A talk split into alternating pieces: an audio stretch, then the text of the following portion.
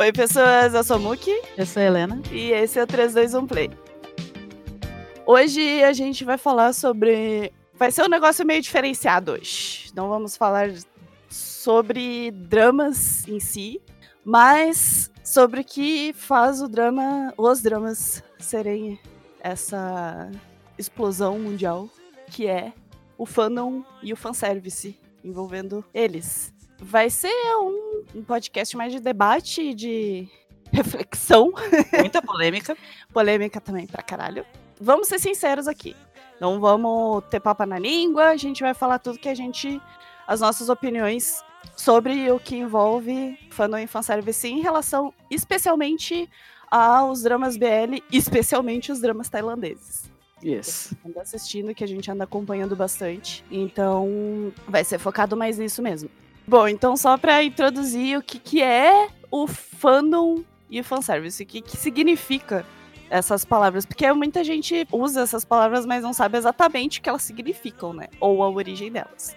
Fandom nada mais é do que um grupo de pessoas que gostam da mesma coisa, que são fãs da mesma coisa, sabe? Mas ultimamente, principalmente na internet, se usa fandom, a palavra fandom, né, para designar pessoas não só fãs daquele negócio, mas que têm engajamento, produzem conteúdo e, e, esse tipo de coisa assim. Não é só tipo gostar Produzem de alguma coisa e fã. consumem, né? Não é e... só quem escreve, mas quem lê as fanfic também. Isso, é tudo que envolve. Tudo que envolve conteúdo, consumo e produção de conteúdo. De fã ou não, mas não é só tu ser um fã do negócio e parar por aí. Não basta tu assistir a série, tu tem que respirar com a série. Basicamente. A série. Tua vida agora pertence à série. Isso é fandom. É basicamente isso. Então é uma coisa mais uh, de. mais um nicho mesmo, né? E o que, que é o fanservice?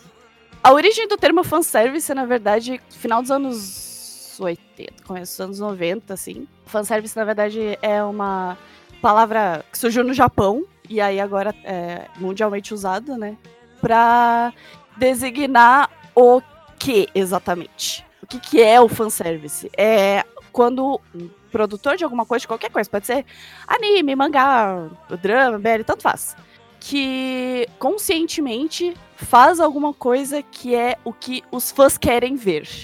Serviço para os fãs, literalmente. É, exatamente. Exatamente, serviço para os fãs. A gente vai consumir alguma coisa e tem muitas coisas que a gente quer ver no, no que a gente está consumindo, mas não necessariamente é fanservice. O que, que é o fanservice? É uma coisa que quem está produzindo faz conscientemente, mas não necessariamente vai adicionar alguma coisa importante para aquela história que ela tá contando, ou para aquele produto que ela tá fazendo. Eh, vamos dizer assim, é um negócio mais, digamos, gratuito. É serviço gratuito para fãs. Exato. E o fanservice não necessariamente precisa ser alguma coisa sexual, porque muita gente associa o fanservice com, sei lá, personagens de biquíni ou cara sem camisa, entende? Mas não é necessariamente isso, só isso, né? Por exemplo, uma luta de dois personagens que todo mundo sonha em ver num mangá que de repente o autor faz só para agradar, sabe? Não tem objetivo nenhum, simplesmente bota um contra o outro porque todo mundo quer ver. Isso, exatamente. Não tem objetivo a não ser agradar os fãs. E não precisa ser necessariamente dentro da história. Mas também fanservice. Não é só em anime, mangá, filme, drama é em tudo, na verdade. Eu vou dizer que o primeiro contato que eu tive com fanservice, sendo fanservice claramente, é num show ao vivo que eu vi de um artista japonês que eu gostava quando eu era adolescente. O Gakt. É, o Gakt. Eles passaram o show inteiro, a música inteira, né, que é uma música bem sexual que ele canta, ele se esfregando em todos os homens da banda. Uhum. Sabe? Eu um é objetivo é de. É, é maravilhoso, até hoje eu gosto. passa a música inteira se esfregando nos outros homens sem motivo algum, a não ser de fazer as fãs que estão na plateia berrarem. E uhum. acontece. E eu berrava junto, porque, né, acontece. É, isso é um exemplo de fanservice na música. Isso, nossa, na nossa adolescência isso tinha muito, tinha muito, muito, muito, nas, bandas japonesas, que era o que a gente acompanhava. Uhum. É, foi meu primeiro contato com fanservice, como eu conheci fanservice, entre aspas, foi com banda japonesa também, com Alice Miser, Café, essas coisas. Bandas de visual kei, é, sempre todos eles usam roupas de época, tipo uma coisa meio vampiro. Uhum. E sempre tem um que é mulher, se veste de mulher. Então sempre tem fanservice com esse cara, entre os outros homens também tem fanservice, sempre uhum. tem alguém passando a mão em alguém, sabe? Eu não sei se até hoje é, porque eu meio que me afastei um pouco do, desse mundo japonês de bandas, mas.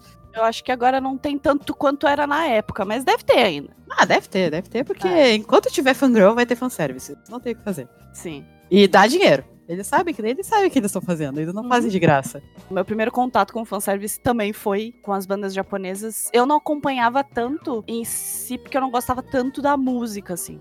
Então, eu não acompanhava muito as bandas, mas sempre tive muito amigo e amiga que gostava, né? Até escrevi fanfic com os artistas e coisa e tal, tipo, era. Ah, esses que você. Ó, o pessoal de K-pop vocês não são novinhos nisso, não. Isso aí já tá aí, ó. É, muito tempo. não criou nada, tá? Não criou nada. só tá só reciclando coisa que a gente, da nossa adolescência. Tá? Exato. E mesmo assim, eu acho que nem a gente. Não, a gente provavelmente já tinha coisa antes. É. De quando a gente nem era nascido ainda, certamente já tinha. Com certeza coisa. tinha. É. Mas o termo fanservice mesmo foi cunhado lá pelo final dos anos 80, começo dos anos 90, né? Bom, o que, que a gente quer falar sobre o fanservice? Uh, acho que quem acompanha bastante, principalmente os dramas BL tailandês, sabe, provavelmente acompanha os atores também, e sabe que o que eles fazem fora do, das gravações, assim, né, ah, eles praticamente são como se fosse um casal. Eles tiram da série o que eles são e levam pra vida real, sabe? Uhum. Eles têm que ser um casal dentro e fora da série. Isso. Uh, mas por que que eles fazem isso? Obviamente é porque, que nem tu tinha falado antes, onde tem fangirl tem fanservice, né? Mas por que que isso acontece tanto, principalmente nesse nicho de BL música também, né? Principalmente em K-pop ultimamente. Eu queria falar um pouco sobre a indústria de idols. O que, que é a indústria de idols? Uh, isso, na verdade, começou no Japão, muitos anos atrás, décadas atrás. Uh, são pessoas que treinam para ser um ídolo. Literalmente um ídolo. É muita apelativo. Eles usam muito do apelo para ganhar uh, fãs e uma, e uma fanbase mesmo, né? Um, um, um, fandom. Uma base de fãs. Uma base de fãs, é. Então, e, e um fandom, né? Não deixa de ser um fandom. E hum, essa indústria começou. Nossa, começou de, tipo, décadas, décadas atrás, meados de, dos anos 60, e voltou com tudo agora no, nos anos. perto dos anos 2000. O que, que é essa indústria de idols? Eles pegam uma pessoa para ser um ídolo, só que o problema é que, assim, ela não é só, por exemplo, só um cantor ou só um ator. A pessoa tem que fazer de tudo a vida dela, no momento que ela entra nesse, nesse mundo de ser idol, não é mais para ela. Tudo que a pessoa faz é pensado para ser marketing, para chamar atenção, então ela praticamente perde a liberdade dela, sabe? Isso é uma coisa negativa em relação tanto a K-pop quanto até a indústria de, de BL, principalmente BL tailandês. Porque eles perdem um pouco a identidade deles, sabe? É, no caso da, dessas indústrias de K-pop, eles assinam um contrato de que eles não podem namorar, eles não podem nada, eles têm que viver pros fãs. Uhum. Tanto que eu, eu, sei que tem casos de pessoas que tiveram que sair porque começaram a namorar, né? Sim. No caso dos BL, até onde eu sei, não tem esse contrato. Mas não quer dizer que a pessoa pode namorar em paz. Se a pessoa entra na indústria de BL namorando, tem que se preparar que a vida vai ser um inferno. É, o que eu queria falar sobre a indústria de idols é justamente isso. A fanbase de idols, como ela tem essa visão de que a pessoa é para elas, só vive só para elas, elas meio que ditam como que essa pessoa vai viver.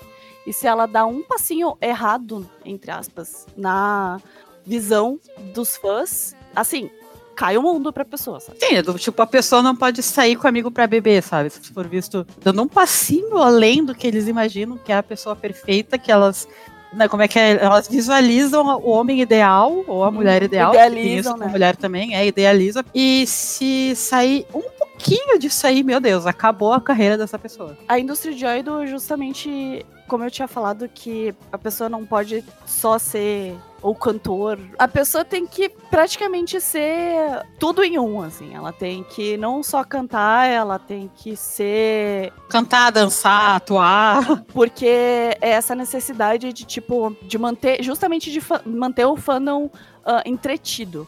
Porque absolutamente tudo que a pessoa faz é voltada para marketing.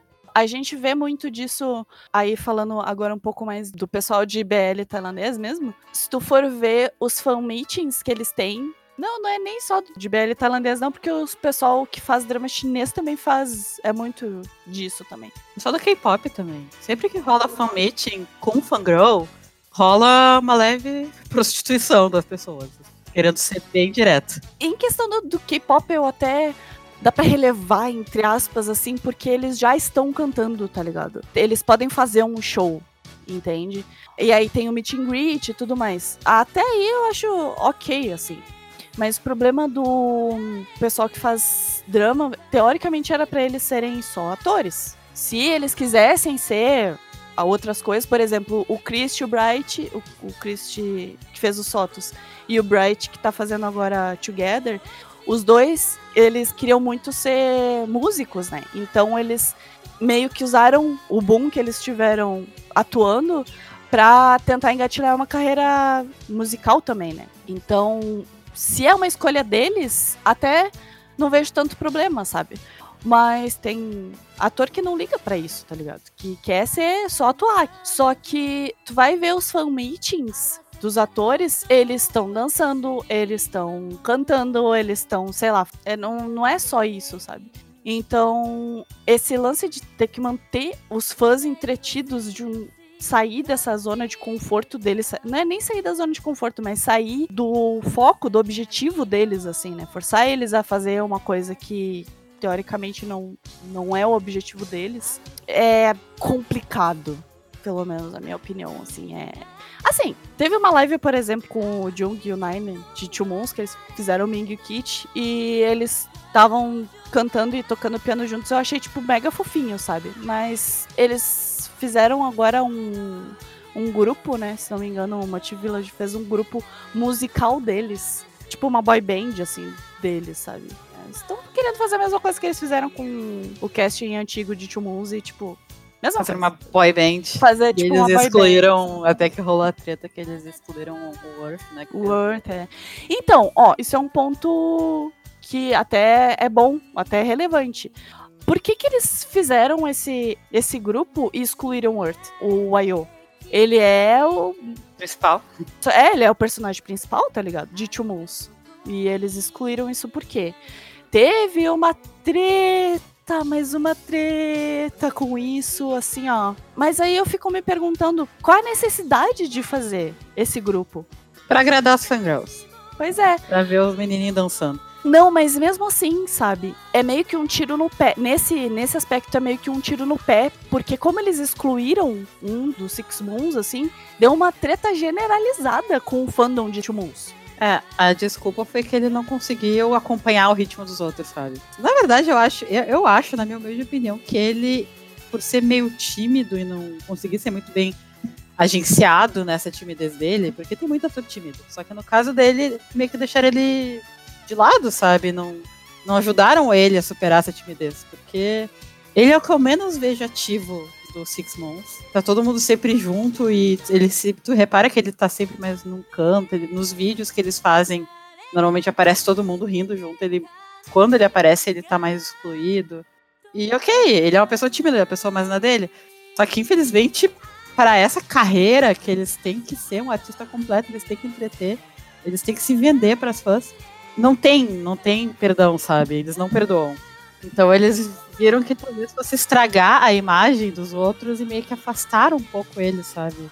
Não foi escolha deles, não, com certeza não foi escolha do elenco, porque todos com eles são amigos. Uhum. Foi escolha do, dos agentes, sabe? Do, da, da, empresa que gerencia eles. Provavelmente falou: ah, não, os outros são super carismáticos, todo mundo ama, e esse tá mais. Ele não tá mais se encaixando com os outros.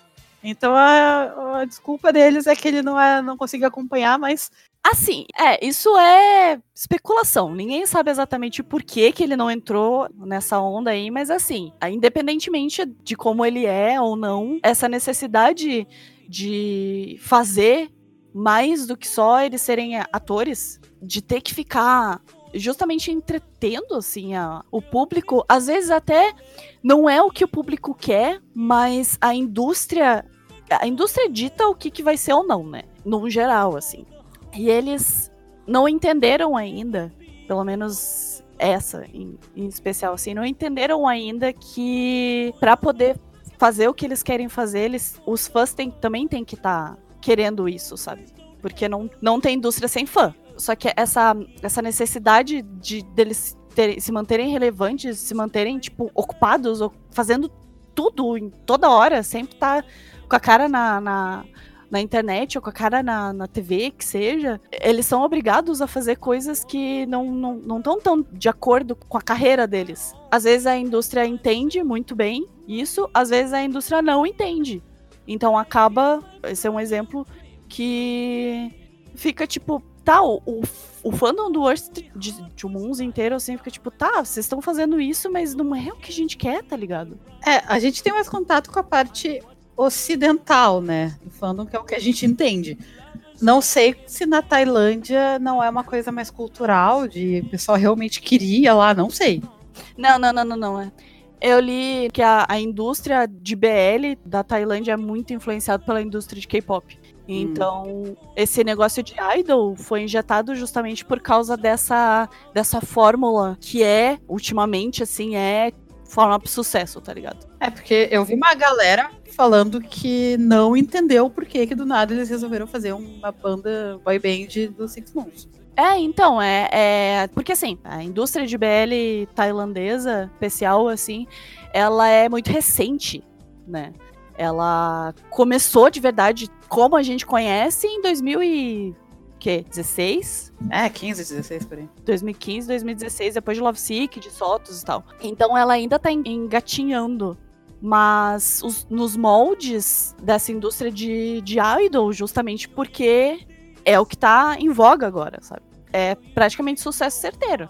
Então eles estão moldando muito isso. A indústria de BL tá justamente se moldando do mesmo jeito. E claro, tá pegando tanto as coisas positivas quanto as negativas, né? Então, eles ainda estão tentando se achar. Essa indústria de idol, ela é complicada. Mas eu acho que essa questão de manter relevante, a questão dos, da boy band do Six Moons é um exemplo, mas uma coisa que eu vi que todo mundo tá fazendo, independente de tá afim ou não tá afim, é as lives. É todo mundo de, do mundo BL tá fazendo muita live, principalmente agora no mundo pós-coronga. Porque eles não podem mais fazer tanto fanmeet, porque antes o que mantinha eles relevantes, mantinha eles no foco, era fanmeet. E agora eles não estão podendo fazer. Então o que, que eles estão fazendo? Live em cima de live, em cima de live. E uma coisa que no fanmeeting tem, mas tem muito menos do que tá tendo na live, é pedidos de fãs sem noção, né? Hum. Porque tu abre uma live e, o que, e assim, é uma lista de exigências do que, que eles têm que fazer para os fãs ficarem felizes. Ah, fala inglês, canta, dança, mostra o pau, sabe? É uma lista de coisas. e as pessoas estão o tempo todo. Ah, eu não tô entendendo, fala inglês, sabe? Eles não têm obrigação nenhuma de falar inglês, eles nem sabem inglês direito, sabe? Se eles querem, eles falam. Tem gente que já faz direto inglês porque sabe falar inglês, não se importa.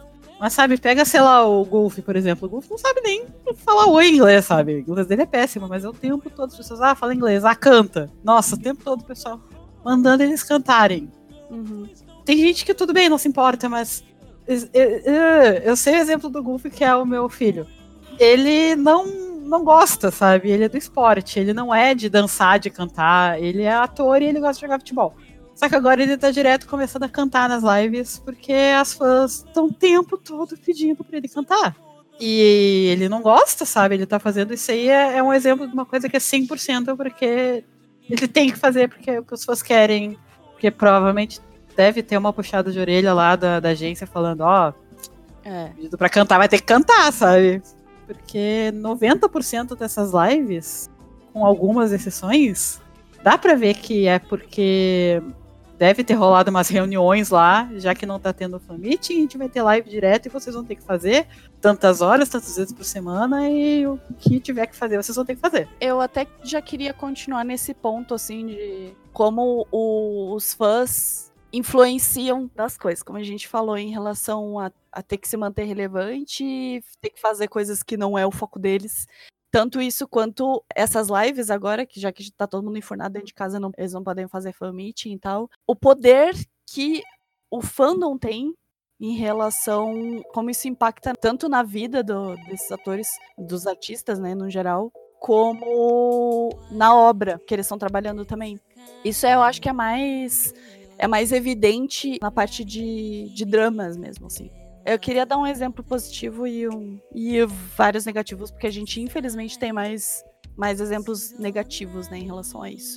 Um exemplo positivo que eu queria dar da influência do fandom na obra é em Untamed. Quem assistiu Untamed sabe que, claro, é um drama chinês, ele é censurado e tudo mais, é tipo, virou bromance, apesar de CBL, mas a novel CBL, mas virou bromance e tudo mais. Mas no começo das eu acho que a gente até falou isso na, no especial de Untamed. No começo das gravações, eles estavam meio que soltando uns clipezinhos, assim, das gravações, né? E eles estavam mostrando que a, o personagem da Wentin, ela tava tendo muita relevância. Até parecia, poderia ser um interesse romântico do Wei Wuxian. Sendo que o interesse romântico do Wei Wuxian é Luan Di, sabe? Todo uhum. mundo sabe disso. Então, e eles estavam mostrando esses clipes, mudando algumas coisas muito importantes, uh, em cenas muito importantes, que dava a entender que ela seria um, interesse romântico pro Wei Wuxian. E por causa disso, na plataforma Weibo, lá que é o tipo Twitter da China, porque tudo lá é censurado, inclusive rede social, não tem Twitter lá, não tem TikTok, não tem nada lá, então eles têm as redes sociais deles, mas essa rede social do Weibo eles estavam atualizando com esses clipes. E as fãs da novel, né, no caso, caíram matando em cima deles por causa disso, sabe? Claro, tem o problema da censura, obviamente, mas a gente viu que mesmo com a influência da censura, pelo menos quem assistiu Untamed sabe do que eu tô falando, como que eles conseguiram de algum jeito mesmo passar por cima da censura assim e ainda mostrar uma, uma história de amor entre eles sabe? Pra quem sabe que eles são. É, é bromance. Pra quem não quer ver, não quer ver, mas tá aí, né? Só que se eles tivessem colocado a Wen Tin como interesse romântico do Wei Wuxian, obviamente não, a gente não ia até a obra que a gente tem em Untamed, ele é realmente é muito bom. E eles conseguiram mostrar no máximo que eles puderam com a censura o romance deles, o envolvimento deles, né? Se a Wentin estivesse no meio lá, não ia ter como, sabe? Isso é uma coisa que acontece, inclusive, bastante na, na censura da China. Eles fazem bastante isso. Eles colocam um interesse romântico feminino no para um dos personagens principais, que teoricamente era para fazer par com um outro cara, né? Justamente para censurar o, o relacionamento deles. Eles estavam tentando fazer isso. Teriam feito se não fosse as fãs da novel de Untamed, né? Então esse é um impacto que, digamos, é positivo. Só que no caso da, dessa mudança, é um impacto positivo, porque a gente teve anteriormente como a gente tem agora, que é. Não tem. Nenhum dos dois tem interesse romântico feminino, é só os dois, tipo, top, beleza. Mesmo assim, mesmo nesse, nesse ponto, ainda tem a parte negativa do negócio, que é o tanto de hate, de, de mensagem negativa, de ataque pessoal que a atriz da Wentin, que é a Mandy, recebeu, não tá no papel. Ela recebeu ameaça de morte, praticamente, sabe? E ela não tem culpa nenhuma nisso. Todo o ódio foi direcionado a ela. Que ela ia roubar o Ewushan do Lamandi. Sabe? Ela não tem culpa. Ela teve que chegar a ir para público e falar, gente, não se preocupem, diminuiu o meu número de cenas, sabe? Para as pessoas pararem de arruinar a vida dela. Ela tava complicada a situação. É, então, isso, é, é, essa parte, assim, é, tipo, é o exemplo perfeito de como o fandom pode influenciar na obra. E isso, obviamente, afeta a vida pessoal dos atores também, sabe? Pelo que eu lembro, assim, a única coisa positiva que eu realmente vi de positivo foi essa parte da, de Untamed, que eles mudaram de Untamed, da, da influência do fandom na, na obra, o exemplo de Untamed. Porque, assim, essa semana soltou, eh, na sexta-feira saiu, saiu o episódio de Together, o episódio 8, né? E o pessoal que é fã da novel reclamou de algumas coisas. E o diretor e a, e a criadora, eles foram ao público pedir desculpas pro fandom e dizer que eles vão melhorar isso. E eu fiquei meio assim. Isso é uma coisa mais. Isso é uma coisa um pouco mais branda em relação ao a, a influência do fandom assim. Eu não vou ser hipócrita de dizer que eu não fico de cara também se uma adaptação foge da, da obra original. Por exemplo, o meu livro preferido é American Gods, Deus Americanos, do Neil Gaiman. E tem a série de Deus Americanos que eu não consegui assistir, tá ligado? Eu não consegui terminar de assistir, porque muda muita coisa. Muda até o tom de alguns, de alguns personagens que eu amava. Claro, esse é um, um exemplo um pouco mais extremo, porque eles realmente mudaram muita coisa, né? Eu não vou dizer que eu não entendo por que, que as pessoas reclamam, sabe? Mas vocês viram isso acontecer com Deus Americanos? Não aconteceu. Não aconteceu, tá ligado? Por quê? Justamente porque são culturas completamente diferentes, mesmo sendo em relação a fandom e coisa e tal, a gente vai reclamar, vamos reclamar no Twitter, vamos, vamos dar arroba pro New Gamer e falar, porra, New Gamer, olha só o que estão fazendo com essa merda desse livro, olha só o que estão... Ele vai dizer, tipo, foda-se, tá ligado? É uma adaptação, né? Não é copia cola. É, então, então acho que é uma diferença cultural muito grande. Não digo nem de ser ocidental ou oriental, é mais o lance de como não só o fandom trata, como mas como o, a indústria também trata. Que assim, temos fãs de comics, né? Não é questão de idade, é questão de maturidade. Como eles têm essa visão de tipo, ah, se não for exatamente do jeito que eu quero, então é um lixo. Não é. Não é. Sempre tem a opção de não assistir. não gosta, não vê. Não precisa, né? Xingar. Então, eu acho que assim, pela questão de reclamar em relação à adaptação, de ver certas coisas ficar tipo, putz, é, não ficou muito legal isso aqui. Eu entendo, porque eu passei por isso, eu passei por isso com Deuses Americanos, principalmente justamente por ser meu livro preferido, sabe? Passei por isso com Stardust também. Stardust é uma graphic novel do. também é do Neil Gaiman. E tem o filme, né, de Stardust. Eu amo Charlie Cox, que ele fez o Demolidor, né, da Netflix. Uhum. Ele fez o personagem principal de Stardust no filme e eu tava pirada na época com ele, então eu assisti o filme por causa dele. Mas também para mim foi uma adaptação bosta, porque eu amo muito a graphic novel de Stardust. Então eu, eu tenho essa, essa noção de que, tipo, adaptações que não são tão fiéis assim, a gente vai catar pelo em ovo pra reclamar. Vamos, vamos, vamos sim. A diferença de uma e outra aqui eu vou chegar lá no Twitter e falar, puta merda, essa adaptação de Deus Americanos tá um lixo, eu não vou assistir porque tá uma bosta, vou dar roupa pro New Gamer, o New Gamer vai falar, ah, pau no teu cu. Essa é a diferença. O que acontece com o fandom, quando o fandom de BL, principalmente de BL, ou fandom asiático no, no geral, assim, de, de, de mídia, eh, de entretenimento asiático, reclama.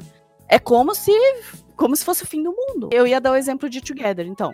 Qual foi a diferença entre a, a novel e o, e o drama? Foi coisas irrelevantes. Não foi, é porque eu não quero dar spoiler também, mas uh, foram coisas irrelevantes, sabe? Não foi uma coisa que realmente mudou o tom da série ou o tom dos personagens eles mudaram uma, uma coisinha, mas a reclamação foi tanta, tanta, tanta, que veio o diretor e a, e a criadora pedir desculpa. Por que, que eles têm que pedir desculpa? É uma adaptação, tá ligado? Quer reclamar? Quer dizer, ah, isso aqui não gostei, tá ruim, isso aqui. Beleza, tem gente que gosta, eu gostei de como eles fizeram. Obviamente, a gente tava berrando na porra do, do episódio. pois é. Mas, então eu acho que a influência que o fandom tem na obra quando tu vem em, em, obras ocidentais, principalmente americanas, assim, e essa parte mais que lida muito com esse essa indústria mais de idols, assim, ela é acaba se tornando demais em certos aspectos, sabe? Obviamente, a gente vai ver atores e atrizes uh, ocidentais hollywoodianos e tal, eles vão receber hate, sempre vão receber hate, eles vão ser cobrados de coisas. Isso aí é, tipo, é o que vem com a carreira, tá ligado? Não, não tem muito como escapar. Mas a diferença é que esses atores e coisa e tal, eles têm quem cuide. A mentalidade é muito diferente. Porque essa galera, principalmente de BL tailandês, é piazada, tá ligado? É gente com 20, 18, 17 anos às vezes, que tá entrando na indústria. Então, eles cresceram com mídia social, eles é muita uma, uma parte muito grande na vida deles, sabe? Parte integral da vida deles. E eles querem ter esse, essa abertura pra dialogar com o fã e tal. Mas aí o fã é tão pirado, sabe? Que afeta diretamente desse jeito negativo na vida deles. Por causa de uma adaptaçãozinha que não vai fazer diferença realmente na história como um todo. Se a adaptação mesmo mudando certas coisas é respeitosa à obra original, não tem por que cobrar tanto dela. Essa galera tem essa abertura para ter essa troca com os fãs e tal. E eu acho que é justamente isso que é relativamente negativo. É, é, positivo, obviamente, de um, de um certo modo, porque tem mu muita gente que é respeitosa, que realmente admira o trabalho da galera, mas tem a galera sem noção. Sempre tem a galera sem noção. É a minoria e a mais barulhenta. Exatamente. É o problema de mídia social. A gente cresceu com o começo da internet, a gente sabe exatamente como começou e como evoluiu até então. Eu tinha internet em 97. 1997. A gente tinha o quê? Tinha fórum, tinha o ICQ, por aí. Tinha o AOL chat. Era isso. Enfim, é, a gente não tinha nada, resumindo. A primeira rede social que a gente teve de verdade, assim, foi o Orkut em 2004. Sim. Uma rede social como a gente conhece, assim, realmente foi o Orkut em 2000, começou em 2004. Então, essa revolução da, da mídia social, a gente passou por ela e a gente sabe das mudanças que teve até então. Então, tipo, para nós, pra gente que tem essa experiência já, a gente percebe o quão invasivo é. Principalmente quando a gente tá falando de celebridade. Porque a gente ainda tem a nossa vida privada, que a gente, a gente pode falar tudo que quiser também na, na rede social, mas a gente ainda tem a nossa privacidade. Celebridades não tem tanto agora, por causa de mídia social, sabe? Porque eles precisam. Quando tu segue alguém famoso na rede social, tu espera ter essa troca. Justamente porque tu tem esse acesso a ele, sabe? E tem gente que, que se passa nisso. Porque, por exemplo, agora eu vou entrar no, no lance de fanservice de casal. Juntando tudo isso, essa cultura de, de indústria de idol mais as redes sociais e mais essa acessibilidade, esse acesso que fãs têm com os seus ídolos. Agora a gente vai falar de indústria BL tailandesa, em específico. A gente começou com, a ter contato com isso ano passado. É mega recente. Mas a gente tá no, nesse lance de fandom. Está nesse mundo BL e AOI desde, desde sempre. Tudo era mato. Deixa é, é, a gente já tudo era mato aqui. Literalmente, a internet era discada e a gente tava lá lendo nossas fic. Uhum. Então, experiência a gente tem. Baixando a MV no SoulSeek, é isso aí. Aham, deixando casar aberto três dias para baixar um videozinho de 2 mega. 2 mega, a gente tava lá. Então, assim, não é nada realmente novo pra gente. Então, a gente, acho que a gente pode falar um pouquinho com um pouquinho de propriedade, né? Tanto que assim, eu vou ser bem sincera. Eu fui a culpada da gente demorar tanto para começar a ver BL tailandês. Sim. Porque eu simplesmente não queria, porque o modo que acontece o fanservice no tailandês é algo que eu já sabia como é que funcionava e me dava repulsa, sabe? É uma coisa que me incomoda real. Essa questão de que os atores, eles têm que fingir que são um casal fora da tela, sabe? Eles têm que ter ceninha de ciúme, eles têm que ficar se agarrando o tempo todo, eles têm que ficar, sabe, agindo que nem casal. Isso me incomoda. Isso era uma coisa que o Mook assistiu Together With Me, me falou que era bom e eu não queria assistir, eu não queria que a gente saísse do mundinho BL chinês e depois a gente começou o de Taiwan também, porque lá é bem mais suave. Eles não têm essa obsessão doentia de que os atores não podem ter vida. Eles pertencem um ao outro. Não é nem que eles pertencem aos fãs, eles pertencem um ao outro. Eles não podem namorar ninguém que não seja um ao outro, sabe? E essa mentalidade não tem tão forte, pelo menos, forte, é. nos BLs que a gente estava assistindo antes. Então eu tava ótimo, porque a gente via cenas de bastidores, a gente viu o elenco brincando, sabe? É, a gente via eles que eles eram íntimos, eles eram amigos tinha aquela necessidade. Não tinha. Mil Golf, tá? Mil Golf. Eu amo os dois, tá? Mil é um dos atores que eu mais amo no mundo, ele é gostoso pra caralho. Eu amo o Golf, é meu filho. Assim, Turn Type, série favorita da vida, junto com Trapped e agora Together. Zero reclamações de Turn Type, mil reclamações de Mil Golf, tá? Uhum. Essa necessidade de que tu vai ver qualquer vídeo de bastidor, parece que liga a câmera e o Golf tem que sentar no colo do Mil automaticamente, tá? Não, não importa que eles estão no cinema vazio com um milhão de cadeiras. Tem que sentar no colo do Mil. Uh, eles têm que estar tá se abraçando, eles têm que estar tá se agarrando, eles têm que estar tá de mãos dadas, eles têm que ser um casal o tempo todo. Uhum. Eu não duvido que eles realmente sejam amigos, que eles tenham criado uma intimidade grande com esse laboratório que eles fizeram, porque tu vê na tela que eles são. Eles têm uma química, eles têm uma intimidade, eles não têm. Parece que eles são 100% à vontade um com o outro. Uhum. E muito foi, eu acho, dessa coisa deles estarem o tempo todo abraçados, o tempo todo juntos. Só que, assim, sempre que mostrava bastidor, eles não podiam estar tá conversando que nem amigos mais. Eles tinham que estar tá um sentado no colo do outro se agarrando. Todo o resto do elenco conversando normal, sentado num círculo, e os dois abraçados, sabe? Eu duvido que eles passassem 24 horas por dia abraçados no outro. Mas assim que liga a câmera, tem que estar. Tá. Por quê? Porque é o que os fãs querem ver. Os fãs querem ver, olha, meu Deus, será que eles namoram de verdade? Será que não é só na série? Poxa, quero ver essa série olha que legal, eles são gays de verdade. E ainda tem o fator de que o Golf ele tinha uma namorada quando ele começou a filmar Time Type. E ele teve que ir a público para anunciar que terminou, entre aspas. Na verdade, eles estavam dando um tempo. Uhum. Eles estavam ainda namorando, mas estavam dando tempo. E com o tempo ele simplesmente teve que anunciar que eles terminaram. Porque como ele não namora o Mil de verdade? Como assim, sabe?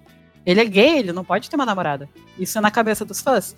Então, é uma coisa que me incomoda tanto, sabe? Essas pessoas não saberem diferenciar ator de personagem, sabe? Não saberem diferenciar que eles estão fazendo isso porque eles é o contrato deles, sabe? Porque com certeza tem cláusula no contrato de todo mundo que entra no mundo BL de que eles têm que fazer isso.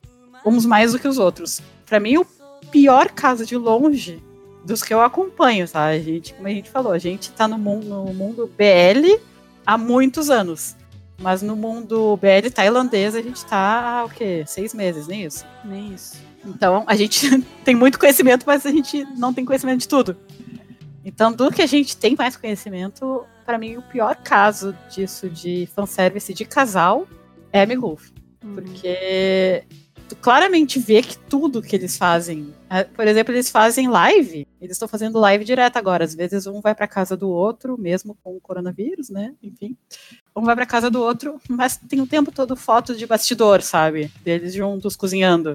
Porque o agente deles está sempre junto, sabe? Tirando foto e postando no Twitter. Uh, não é uma coisa assim natural. Eu acho que a única live natural que eles fizeram até hoje, que eu vi, desde que, desde que a gente acompanha, é aquela de quando o Golf pediu pro Mil ir buscar ele de carro. É, mas deu uma treta isso aí também, né? Sim, a live foi feita por causa da treta. Foi feita uhum. pro Mil se justificar. Porque ele ainda é muito mal visto por muita fã radical por causa da treta dele da, da época do Duck. Que eu nem lembro qual era o nome do cara que fez o par dele romântico. É, Arte. Arte, sim. Ele veio a público pra falar que o Mil forçou ele a beijar ele, tipo, um beijo nele. E se declarou pra ele, basicamente. Então ele tirou o Mil do armário, tirou ainda uma galera também do armário. Uhum. Ele próprio, inclusive. Ele próprio do armário. E isso arruinou. Não arruinou, porque agora ele conseguiu voltar a ser ativo e meio que tá limpando a imagem dele. Só que deixou cicatrizes na carreira do Mil. E ainda tem muita fã que ainda acha que, ainda mais pelo fato do Golf ser mais novo e tal, o Mil tá abusando dele, sabe? Então ele teve que fazer essa live para justificar, tipo, gente, eu estou aqui no meu dia de folga com o Golf porque ele me ligou e me pediu para buscar ele e eu fui porque a gente é brother, sabe? E mas é a única que eu vi que, que era só os dois, não tinha gente junto, não tinha cenário, não tinha, sabe? Era uma live espontânea dos dois que eles fizeram porque eles quiseram fazer. Por um motivo não tão legal, mas é que eles quiseram fazer. E, eu fico muito triste, porque eu acho que eles têm um relacionamento muito legal. Eu acho que eles são amigos real. Eu acho que o Mil vê o Golf como irmão mais novo mesmo. Ele gosta muito do Golf, ele se preocupa muito com a imagem do Golf, porque o Golf é muito novinho ainda nesse uhum. meio de entretenimento, e o Mil já, que nem eu falei, ele já tem cicatriz na carreira, ele já sabe as coisas que não pode fazer. Ele já é prevenido com muitas coisas que não pode fazer e ele evita fazer muitas coisas. E eu vejo ele como querendo cuidar do Golf justamente para o Golf não precisar passar por isso que ele passou, para aprender, sabe? Da pior maneira. Eu amo meu Golf. Ele, é, eu tenho certeza, sim. Eu, eu sei, eu, conscientemente eu sei que eles não são um casal. Adoraria que fosse, tá? Porque vamos ser real. né? Eu sou fangirl também. Eles têm esse relacionamento de irmãos, porque o Golf ele é novinho, ele, ele já falou várias vezes que ele gosta de ser cuidado. E o Mil gosta muito de cuidar. Então, por isso que as pessoas até confundem eles tanto com, ah, eles são casal, são casal. É exatamente isso. O Mil é carinhoso, ele gosta de ficar tocando, ele gosta de ficar abraçando, e o Golf gosta de receber esse tipo de, de cuidado. E aí chega o pessoal e estraga, sabe? É, só um parêntese. O Mil é assim com todo mundo. Sim, não ele é, é só com o Golf. Aí que tá.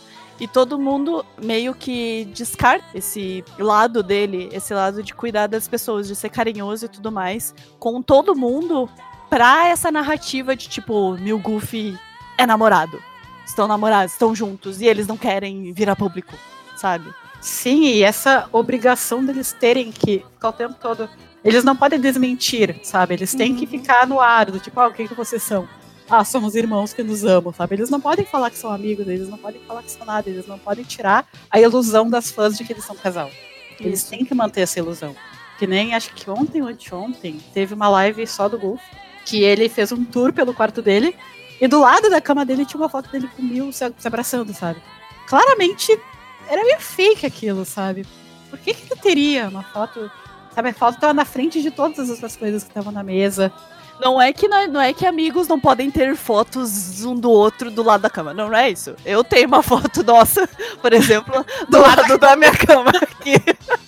A gente se beijando do O problema não é ele ter a foto. O problema é a foto tá convenientemente muito evidente ali. Isso, sabe? É um tipo de coisa que, quando tu é mais novo, eu vou, eu vou falar, eu já fui nova, tá? Eu já fui adolescente. Foi, ter certeza não nasceu Eu com não nasci anos. com 30 anos, tá? Então eu sei, eu entendo. Quando a primeira vez que eu vi o vídeo, aquele que eu falei do cantor japonês, hum. eu urrava, sabe? Não era nada demais. Tinha uma cena que ele tirava a camisa, abria a camisa do outro cara e tal, e eu nossa, eu batia a cabeça na tela do computador e gritava: Meu Deus, eles são um casal, eu não acredito, sabe? Hum.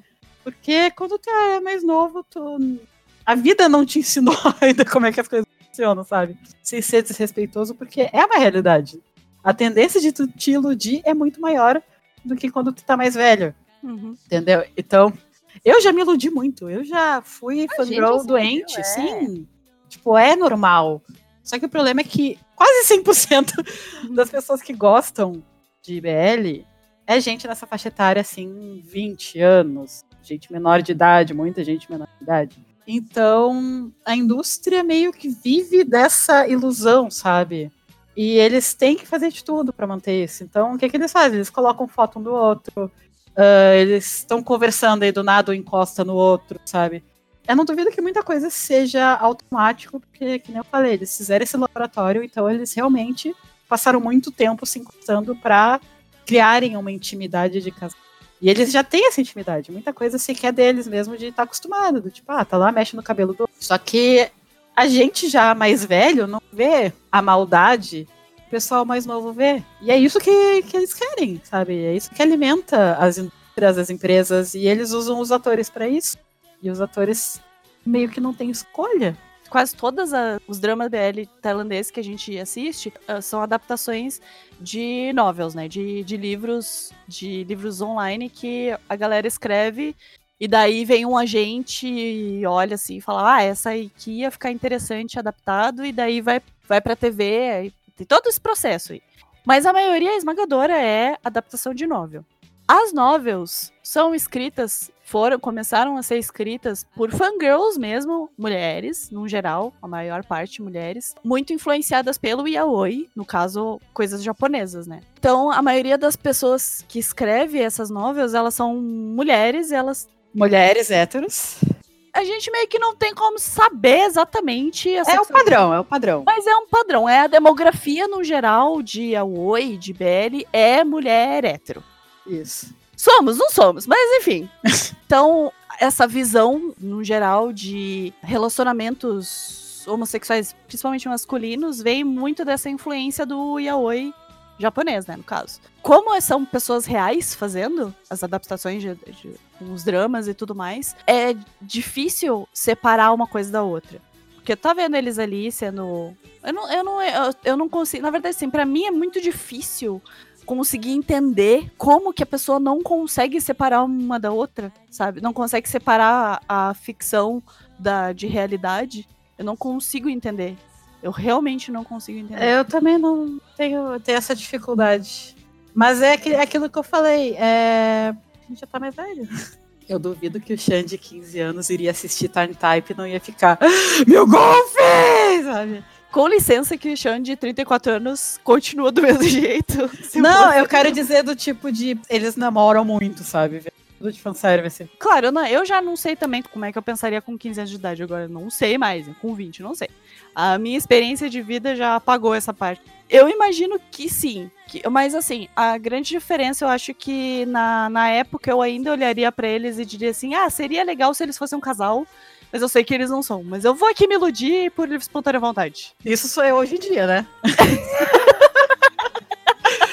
Convenhamos que eu mais nova falaria. Eles são um casal sim, porque olha só, eles estão se abraçando, sabe? É, é que a gente fantasia muito, tá ligado? É, então essa demografia, que é de BR e a Oi no geral, ela le acaba levando essa visão pra vida real. E a indústria sabe muito bem que é o que vende. Uhum. Fanservice. A gente tava falando de fã. Vamos dar nome aos bois. Fanservice. Fanservice fora da tela. A gente sabe que vende. Vamos ser hipócritas aqui? Não vamos. Eu comprei, gastei o meu dinheirinho para comprar um photobook do Chris e do Cincto. E eu sei que ali tem fotos que eles parecem que são como se eles fossem um casal. Gosto, gosto. Amo ver os dois juntos, sei. Mas o Christie é hétero. Eu sei que ele é. Ele falou que é. A gente não sabe sinto, mas o Christie com certeza é. Ele é hétero, a gente sabe disso. Eu leio o Fique Meu Golf? Eu leio o Fique Meu Golf. Admito. Sei que eles são um casal? Não, não são um casal, mas eu leio. Eu tô dando, tô dando dinheiro para eles lá, para essa indústria podre, Tô dando, eu sei que eu tô dando. Eu tô dando de livre espontânea vontade? Tô. Eu vou, vou olhar e vou dizer, meu Deus, eles são um casal tão maravilhoso. Vou. eu vou olhar a live deles e vou falar, meu Deus, eles são super namorados? Vou. Vou. Mas a diferença é que a gente vai só pensar. É, a gente pensa assim, nossa, são muito namorados os dois, né? Tipo, por exemplo, o D9 que é o Jung e o, e o Nine, o main kit de Chumuns. Eles estão literalmente juntos! então. Não tem como não pensar. Sabe? E, e eles. Então, assim, se o Jung diz que é hétero, ele diz, a gente acredita, não acredita, mas enfim. Mas essa é a diferença, a gente pensa. A, a gente, gente só vai lá na live deles e fala se beijem. A é. gente não vai chegar, caso, sei lá, um Jung um dia apareça com uma namorada, a gente não vai mandar ameaça de morte, mandar carta com Antrax pra casa da menina, sabe? Exato. sabe? A gente vai respeitar, a gente não. A gente vai guardar pra gente. No, no, silêncio do nosso quarto à noite, a gente pode fazer o que a gente quiser. Se eu quiser virar à noite escrevendo Fique Mil Goof, eu posso. Tá? Ninguém vai me impedir. É, eu acho que tem bastante gente até entrando nesse negócio de, tipo, pessoas reais. Tem um certo nojinho. Tem algumas pessoas que têm um certo nojinho, falam, tipo, ah, é creepy pra caralho, não sei o quê. Velho, assim, foi o que eu falei.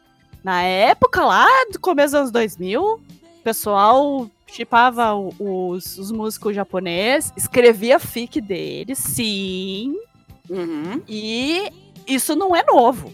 Não é novo. Não é novo. Nada de novo. Sempre existiu. É, o K-pop veio com tudo e. Na verdade, assim, eu até nem vou dizer que o K-pop veio com tudo, porque, tipo, teve o fandom de Supernatural que fez isso, Ai, teve o fandom de Sherlock que fez isso. Nem me lembra também.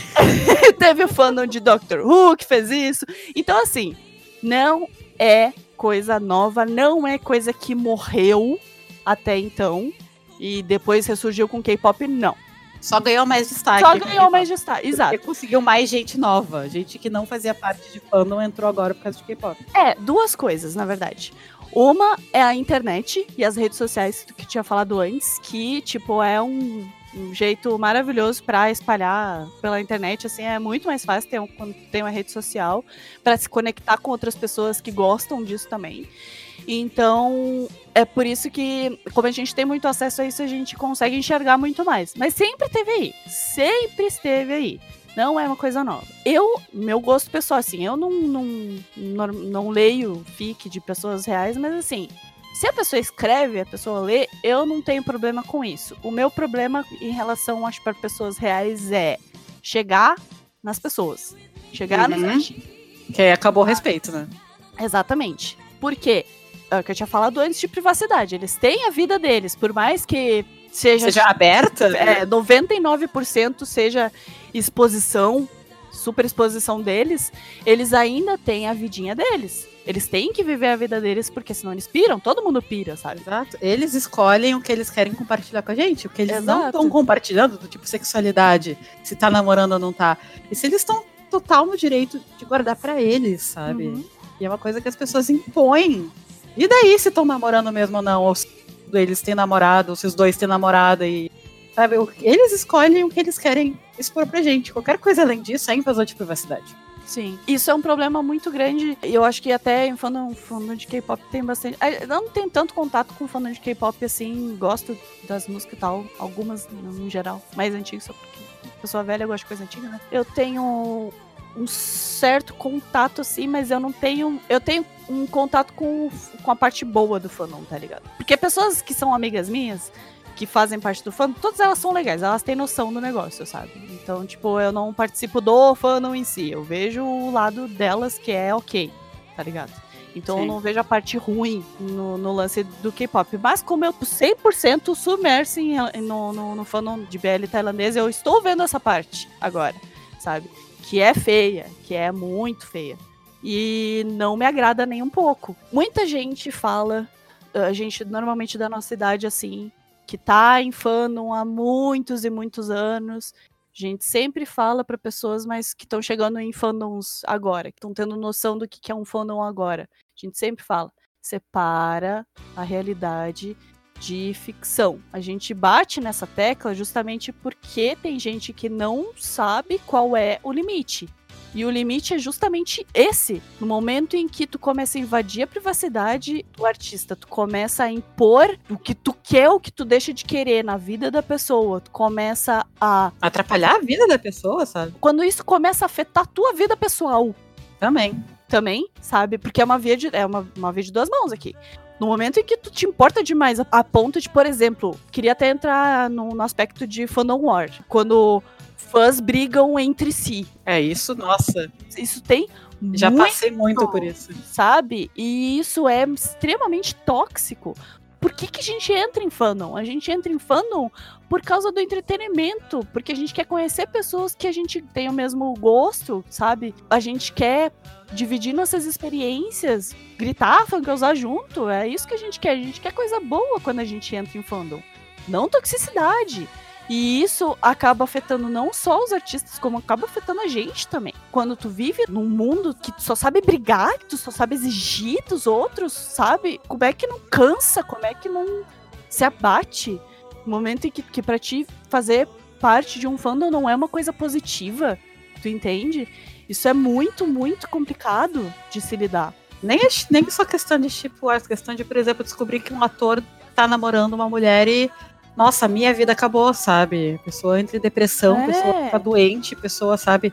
A vida dela vira mandar mensagem de ódio pra namorada pra eles acabarem, sabe? Uhum. Pessoa que vive, vive pro artista, vive a vida, sabe? Que. Não sei, eu não, eu não consigo entender, porque isso é uma coisa que acho que nem novinho passava, sabe? Uma coisa que pra mim não faz sentido. Pois é, eu acho que muito dessa, dessa influência da, de como as redes sociais. Eu acho que a internet tem um, uma grande influência em relações, principalmente rede social, no caso, porque a gente tem contato muito direto com o meio artístico e de entretenimento e coisa e tal, porque todo mundo tem rede social agora, tá ligado?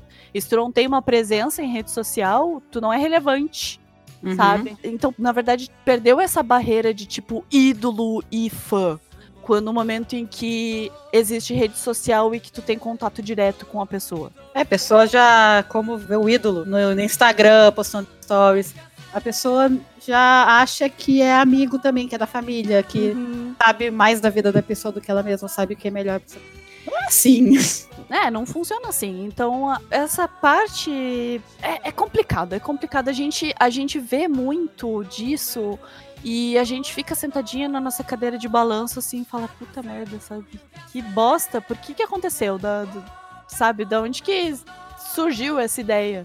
Porque, um, no geral, assim, a maior parte das pessoas que são mais velhas, que estão na nossa faixa de idade, assim, não consegue conceber esse tipo de atitude em relação a, a, artista e tudo mais. Não vamos dizer também que não existe gente mais velha que é assim. Não, existe. jamais. Existe, com certeza. Tá sempre sim, tem. sempre tem. Mas uh, quem é mais barulhento normalmente são pessoas mais novas, justamente porque não tem essa, essa distinção, porque cresceu com isso. A gente é. não cresceu com isso. Mas essas, essas pessoas mais novas cresceram assim. Então, para elas, essa é a, é a única realidade que elas têm. Quando a gente entrou na internet, a mãe sempre falava: não fala teu nome, não fala com estranho, não sabe. Não fala qual é a tua idade, não fala onde tu mora, sabe? Então a gente cresceu com isso, então a gente sabe separar, a gente tem esse distanciamento de rede social, e a nossa vida pessoal, enquanto o pessoal mais novo que cresceu com isso já não tem, já é mais borrado essa, esse limite, sabe? Uhum. E isso é um problema muito grande pra mídia de entretenimento. E eu não tô falando nem só de, de, de fandom tailandês, eh, BL tailandês, eu tô falando, tipo, na indústria de entretenimento até da Marvel, tá ligado? Porque, por exemplo, uma coisa que eu posso falar, coisas positivas que aconteceram, se não fosse pelas redes sociais e pelo barulho que a gente faz em rede social com a indústria, diretamente com a indústria, a gente não, não teria tanta representatividade LGBT como a gente está tendo agora, entende? Então, tem um aspecto positivo, óbvio que tem, tudo tem parte positiva e até a parte negativa, mas como a indústria tailandesa de drama de BL é mais recente, ela já não evoluiu junto com a internet, sabe? É, então ela já, já entrou nesse mundo doido de idol e coisa e tal e tá tentando correr atrás. E com isso vem tanto a parte positiva quanto a parte negativa. E a parte negativa, pelo menos do fandom, é justamente essa, sabe? De não ter limite nenhum. Não ter limite do lado das agências que querem fazer o que eles quiserem com os atores.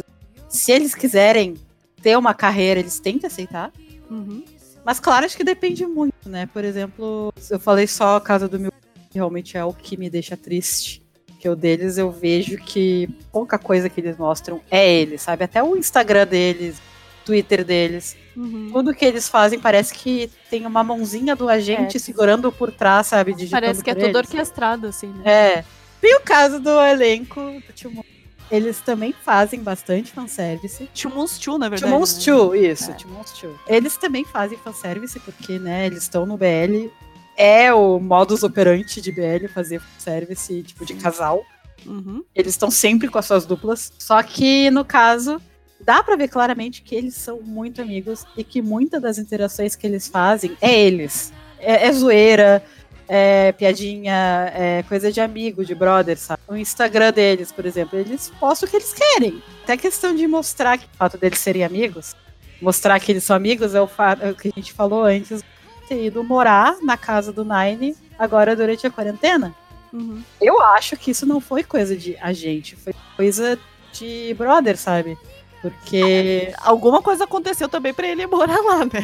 É, o que eu acho que faz sentido, na minha opinião, é o fato de que ele tem que ficar em Bangkok causa de trato e de eles estão ainda fazendo as coisas deles uhum. e provavelmente ele morasse sozinho lá. Acho que não sei, a família dele não deve ser de lá. Aí é o que eu tô achando, tá? Então o Nine, como são muito amigos, convidou para ficar com a família dele, pra ele não ficar sozinho durante a quarentena. É o que eu imagino. Uhum. Porque todo mundo tá na sua casa, sabe? tá todo mundo com suas famílias e tal, e todo mundo tá, mano. Uh, então eu imagino que foi uma coisa de, de tipo, ah, não sozinho aí, e aí vem pra cá. Daí aproveita e eles continuam fazendo as coisas deles de casal, de T1, e facilita pros dois. E ao mesmo tempo ele não fica sozinho. É, claro que eu imagino que muita coisa que eles fazem juntos, assim, algumas lives, muito provavelmente é a gente falando para fazer. Sim, eles devem ter é, contrato. Não principalmente agora, na época do corona, de. É, de fazer. Tem que estar tá sempre mostrando a cara, sabe? É quase todo santo dia eles estão fazendo live, né? Sim, assim, são todos. E sim, exato. Só que a diferença é justamente essa. Tipo, é. Pelo menos, olha, se isso for realmente 100% coisa de agente, tanto de Pavel Dome, quanto de D9, quanto o Banner também, dos três casais. Se for coisa de agente, eu, ó, bato palma, porque é muito natural. O jeito que eles fazem tudo é muito natural. A diferença de live do Mil Golf pro live do Timon Steel. Uhum. É que nem eu falei, Mil Golf tem a gente junto. Tem foto de bastidor. Eles fazem uma super produção de live. É. Eu não duvido que muitos façam de ah, agora vou encostar no braço dele. É coisa que tá a gente lá por trás falando, ah, chega mais perto, sabe? Uhum. Tem coisa lá que é deles também, só que não tem como saber o que, que é deles e o que, que é encenado os fãs. Uhum. Que é uma, eu acho muito triste. E no Timon, no elenco do Timon's 2, é, é, câmera e era isso. Tudo bem, tem, deve ter negócio. Ah, agora nós vamos cantar uma música. Só que mesmo assim é uma coisa muito mais natural. Tu vê uhum. que eles conseguem ver que eles estão se divertindo. Até nas interações no Twitter um com o outro, sabe? Sim. Principalmente Pavel. Pavel ama. Acho que o Pavel é coisa se diverte naquela coisa. É, ele é o que mais se diverte. coisa que o Domi posta, ele já manda lá, ah, gostoso, já comi, sabe? coisa que amigo faz, sabe? Então é fanservice, porque as pessoas ficam tudo, ai, casal, casal. Só que é, é zoeira de amigo também, sabe? É. Uhum. Inclusive, a gente, quando a gente resolveu fazer o, esse podcast, a gente comentou justamente isso. A diferença entre a interação de Mil Goofy, tanto em live quanto no Twitter também, no geral. Assim, eles não falam muito no Twitter, mas, tipo, no, na live geral, uh, no geral, em lives e coisa e tal, a interação deles públicas, interação pública deles. Uh, a diferença entre deles e, a, e o pessoal de, de Tio principalmente Pavel Dome, a gente comparou com o que a gente faria, sabe? Porque a gente é amigo faz. 94 anos. É, faz muito tempo. é.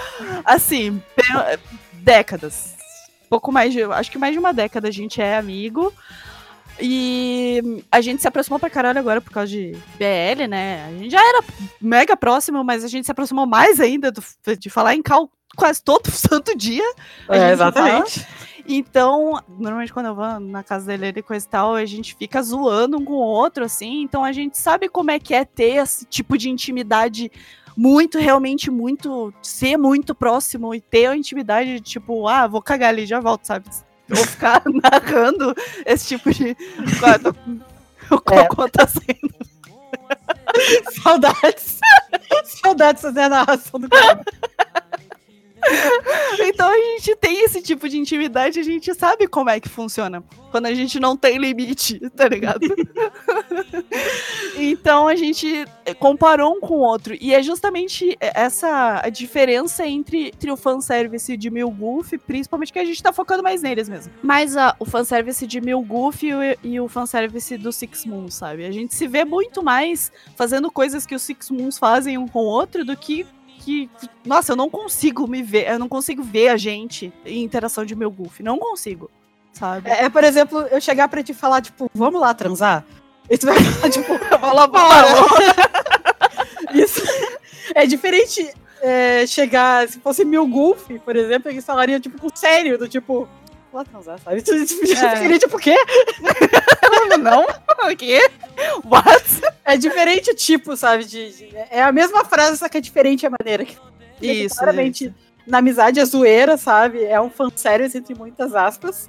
E outro, tu vê que eles realmente estão querendo vender a ideia de que eles vão lá transar. Uhum, exatamente. Eu não sei também se tem muito com essa. com a, Eu acho que não. Do tom de, de Tarny Type, mas tipo, o pessoal do Why Are You também é assim. Together With Me também. O, o Max Tool. Nossa, Together With Me é um. É, é perfeito! Um é um perfeito exemplo. Eles também são. Tipo, Together With Me tem é. tanta cena de sexo o Type. Uhum. Também é extremamente sexual, tem beijo na boca, praticamente lambendo a traqueia do outro. e eles são super brother, eles fazem fanservice, meio que eles fazem assim, tipo, rindo, sabe? Eles uhum. acham aquilo lá engraçado que eles estão fazendo, sabe? É, é, zoeira. E tu consegue sentir a intimidade é. deles, tá ligado? A Mil Golf não, Mil Golf parece que é uma coisa do tipo, se a gente for visto em público e não tá um no a gente vai se fuder, então pelo amor de Deus, segura minha mão agora, sabe? Sim. Parece que é uma coisa muito mais.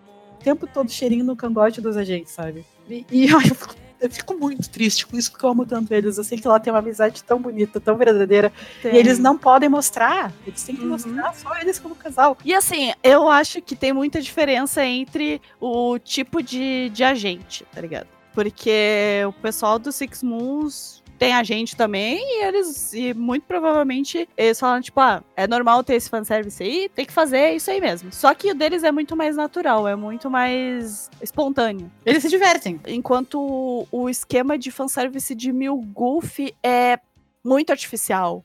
Eles, é. eu acho que eles não deixaram eles eles realmente mostrarem como seria o fanservice que eles gostariam de fazer, tá ligado? É, exatamente. Acho que eles não se importariam, porque eles são Dá, tu consegue ver que eles são íntimos, que eles não se importam de ficar se abraçando de mãos dadas. É, então, ó, pra não dizer que eu nunca vi um fanservice uh, espontâneo de Mil Goof. Vi sim. Eu vi naquele vídeo de react do, do episódio 11, eu acho. Que ah, eles fizeram com aquelas POC lá, que são maravilhosas. Aquele vídeo é muito bom. Aquele é. vídeo é maravilhoso. E dá pra ver que eles. Essa é a diferença. Eu fiquei tipo, caralho, eu quero ver esse Mil Goof o tempo inteiro. É, que eles sabe? ficam automático assim, um abraçando o outro, sabe? É, e tu vê que é muito mais natural do que qualquer é. outro vídeo que a gente vê, qualquer live que a gente vê, aquele, que, aquele vídeo lá é o mais natural que eu consegui é. enxergar até eles agora. Eles estão abraçados e tudo, só que tu vê que é uma coisa que eles, eles um ao outro, é, eles incentivam, sabe? É. Eles gostam de ficar juntos. Eles, sabe, eles têm essa intimidade. E não é uma coisa forçada, tipo, ligou a câmera, meu Deus, aí pronto. É, exatamente. Eles, acho que eles estavam distraídos, não sei, sabe? Eles isso, isso, é, sei lá. De algum jeito, assim. Então... Mas tu vê que tem potencial, sabe? Mas nós, nós somos privados disso. E isso é muito triste. É muito triste. É fanservice? É o que as fãs, os fãs querem ver? É.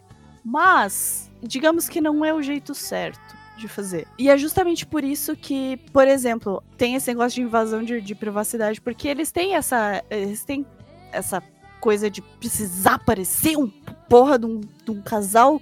E por causa disso, teve uma foto, eu acho que do ano novo deles dois, não é? Uhum. Que apareceu a namorada, ou ex-namorada agora do Goofy, junto. E tipo, meu. Coitada dessa guria. Coitada da guria, sabe? Ela não tem culpa nenhuma e ela sofreu. Esses tempos, eu tava stalkando.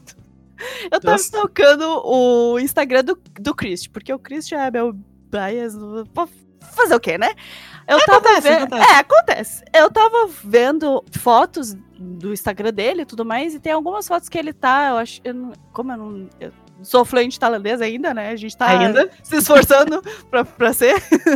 Mas como eu não sou fluente em tailandês, eu não sei o que, que eles estavam falando. Mesmo com o tradutor, às vezes o tradutor caga tudo, né? Mas tem algumas fotos que ele, está, que ele parece com uma menina. Eu não sei se o Chris tem é, namorado ou não, não faço ideia. Mas uma foto em especial me chamou atenção, porque a menina era muito bonita, né? E ele também é muito bonito. Então eu peguei e abri, a, né? Eu homossexual, que eu sou. sexual problem, né? Exato. Eu abri Aí eu abri a, a foto para admirar a beleza dos dois. E aí eu vi um comentário de uma pessoa aleatória, de uma menina lá no, no, no Instagram, falando: Eu não aceito essa menina. Tu só pode ficar com o Cincto. Porque o Chris fez os fotos e, e o Cincto fez os fotos com ele, né? E aí eu fiquei tipo, eu não aceito. É porque eu li, eu fiquei assim, eu não aceito. Quem é tu na fila do pão, minha filha? Exato. Sabe? Eu não aceito, foda-se remeteu, sabe? Arranja o que fazer. É, e eu fiquei pensando assim, o que que passa na cabeça de uma pessoa dessa pra achar, em primeiro lugar, que o Chris não pode sair com quem ele quiser, mas não aceitar que ele tem a vida dele e que ele decida com quem ele vai ficar ou não. E se achar no direito de falar isso, chegar na rede social do cara e escrever isso. Como é que. Eu não consigo entender. Nossa. Não, a pessoa vai achar que o Chris vai abrir o Instagram dele, ler aquele comentário e falar, poxa. Poxa, verdade. Essa é. pessoa não gostou, então eu acho que eu vou ter que terminar. Vai tomar no cu. Sabe? Então, e aí eu fico. Aí eu volto para aquele ponto que a gente tava falando antes. Comportamento não saudável de fã em fandom, sabe?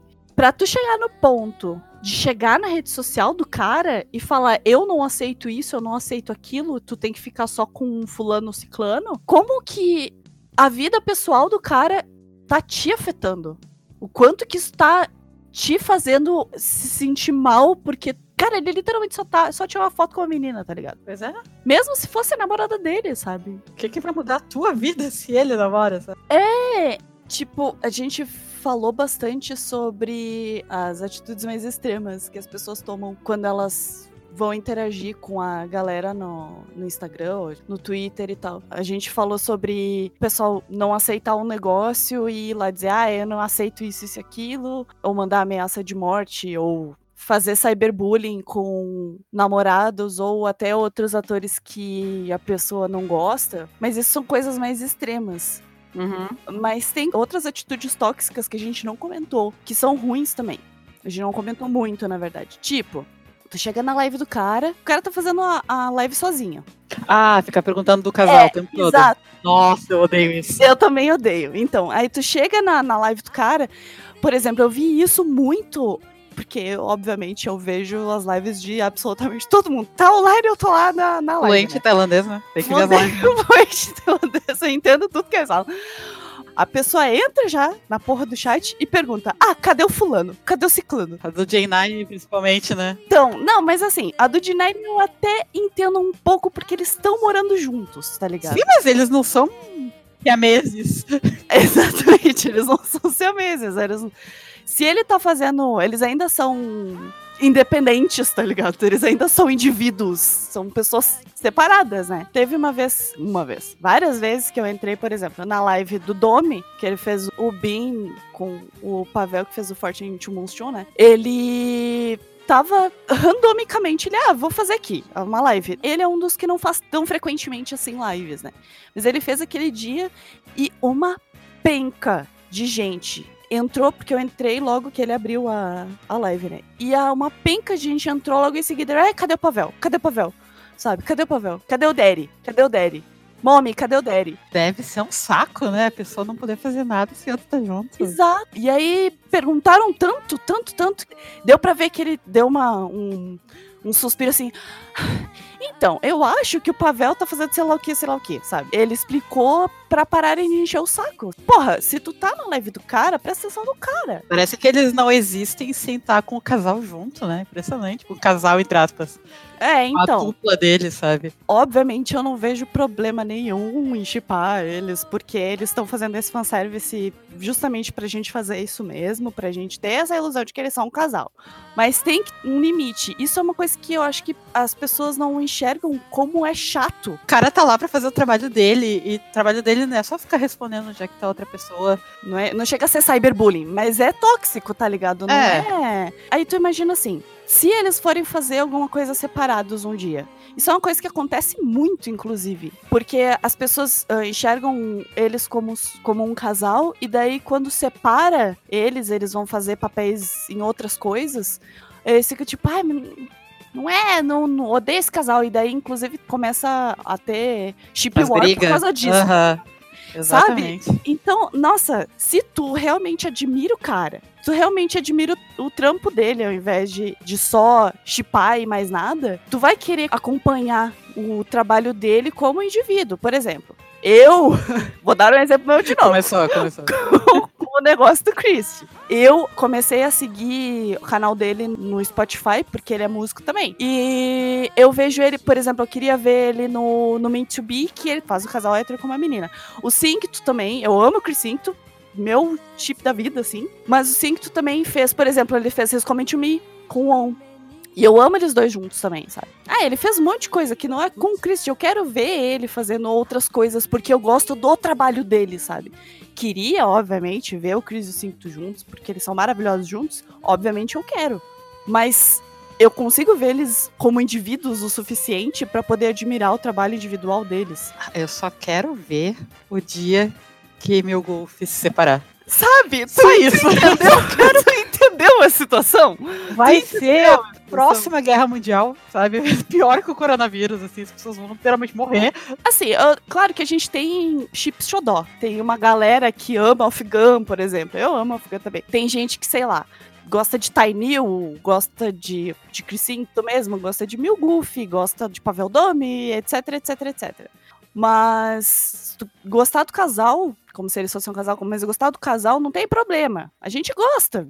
Sei lá, eles vendem essa imagem mesmo. Mas só que a gente tem que separar eles, porque eles são pessoas, eles são indivíduos, eles são pessoas em primeiríssimo lugar. Eu acho que, que, que a galera não enxerga justamente isso. Eles são pessoas afirmam as duas pessoas que estavam surtando que na série atual do Max e do, e do Tom eles não são um casal. Como se atrevem a botar Max Tu? Mas aí seria o casal. Vai flopar essa merda. Aí chega no podcast, não, porque tem apreciar o trabalho das pessoas. Ah, vai. Não, ó, a gente gosta dos dois juntos. Não, mas eu queria realmente assistir o Sigan Carta, eu acho que é o nome, por causa deles. Tanto que a gente comentou, ah, nossa, eles estão fazendo um trampo juntos, será que eles vão ser um casal? Vai ser um puta desperdício se eles não fizerem. Não fizeram. Mas eu ainda queria assistir por causa deles, né? É, mas se eles fossem um casal. Tá, parei. Óbvio que a gente ia gostar mais do casal, caralho. Né? Mas eles não são, e a gente tem que suck it up, né? Superar. Together with Me tá sempre lá pra gente a gente fica tipo, nossa, a gente super queria que eles fossem um casal. Beleza, a gente quer.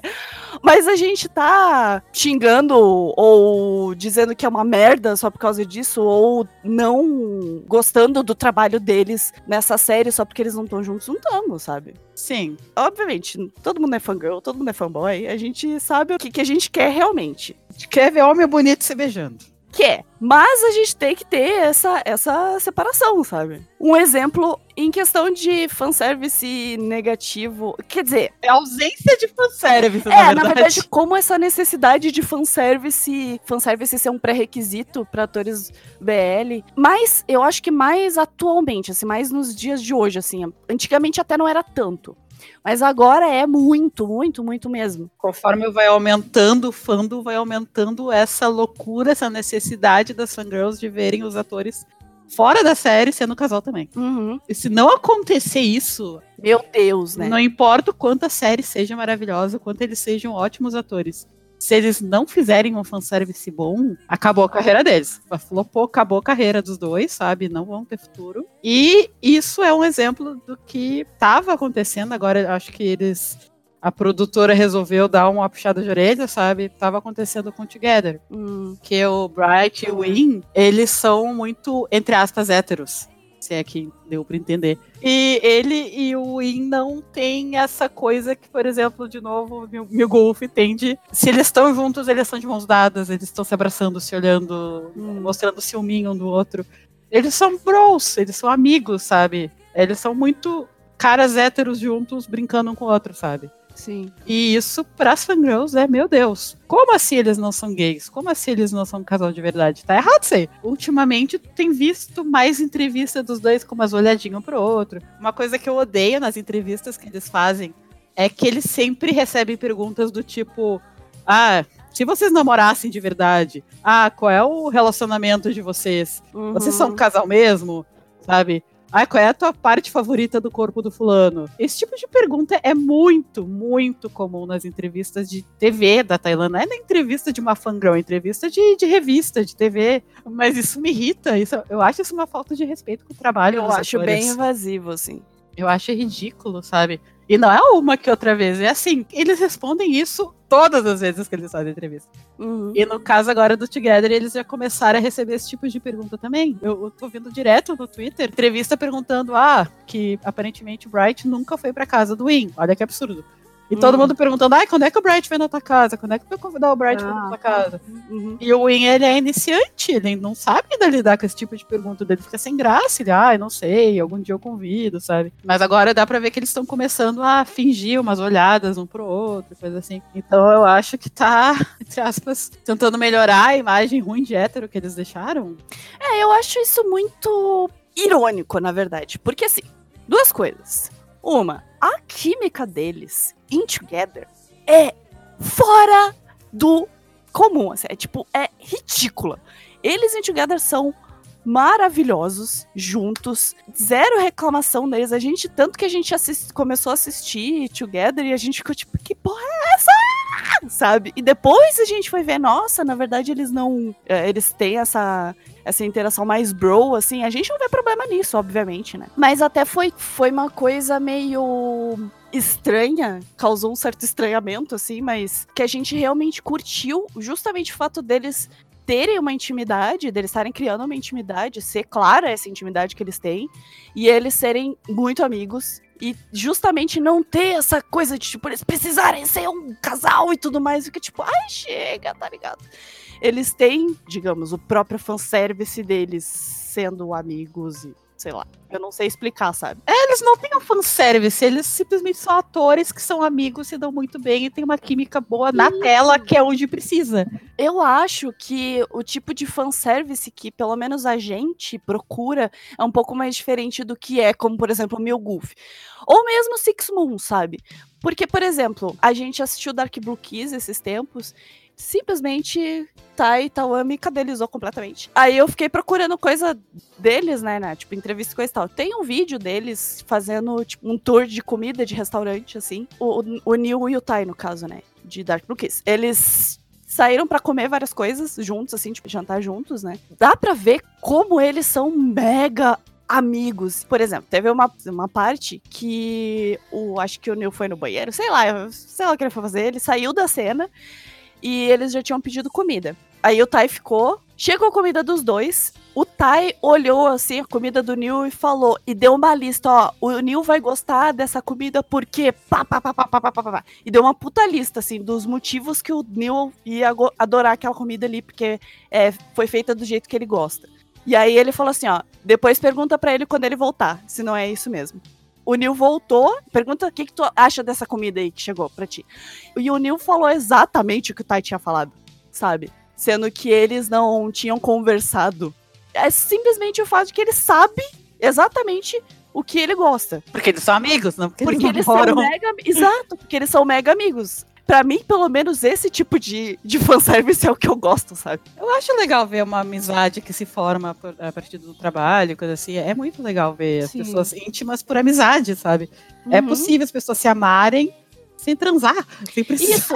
Ó, mas aí tem um exemplo um pouquinho de Six Moons também. Eles estão menos, menos, obviamente, do que Mil Wolf e dessa. Qualquer coisa menos que Mil Wolf. Vamos é. chegar num consenso aqui. e dessa exigência que eles estão tendo com o Brightwing. Mas, assim, os casais, entre aspas, mais antigos não tem tanto isso, sabe? Eles têm mais essa coisa de o fanservice deles ser essa amizade muito profunda que eles têm. Talvez seja pelo fato de que eles já têm uma carreira consolidada e eles não precisam de fanservice para isso? Não sei. Eu acho que tem a ver, porque os atores novos, eles têm que conseguir, sabe, essa carreira, eles têm que conseguir visualização, eles têm que conseguir coisas que o fanservice traz muito mais rápido para eles.